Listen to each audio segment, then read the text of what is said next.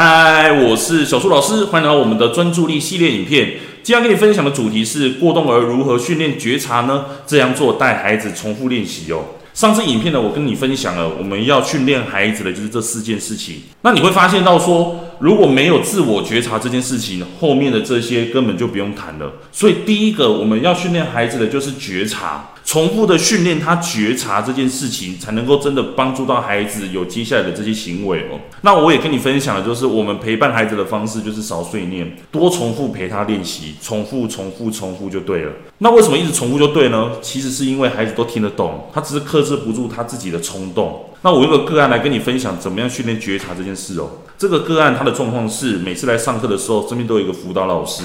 那他一开始的时候，比方说他就是想到什么东西，他就会跑来前面来找我拿。哦，比方说拿自动笔啊，拿蓝笔回去写他的习作啊、课本等等的。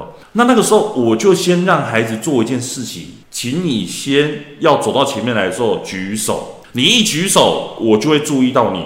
然后我就会根据我当时上课的状况，要不要让你走到前面来来找我拿东西。所以当我这样跟孩子说的时候，我是要训练他觉察什么？当他觉察到老师在前面的时候，当他觉察到他想要往前走的时候，他需要做什么意思？重复练习举手。而他这个动作，我也告诉他了，他这样做，我就会马上注意到他。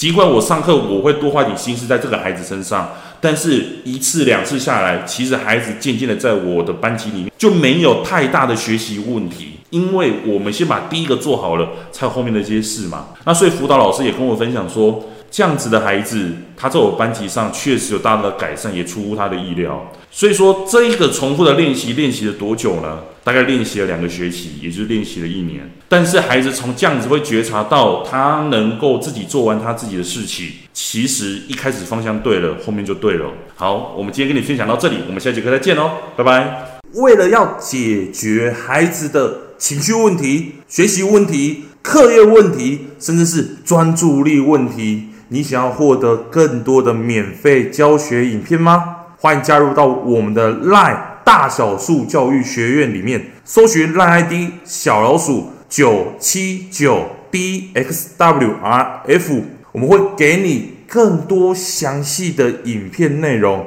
加入后点选我们的课程资讯，还会给你完整的购课链接，让你完整的解决孩子的学习状况哦。那现在购买我们的课程，我们还赠送专属小树老师的私赖群组，让你有任何的问题都可以在里面问到宝、问到爽，而且还不限时间哦。那我们就课堂上见吧。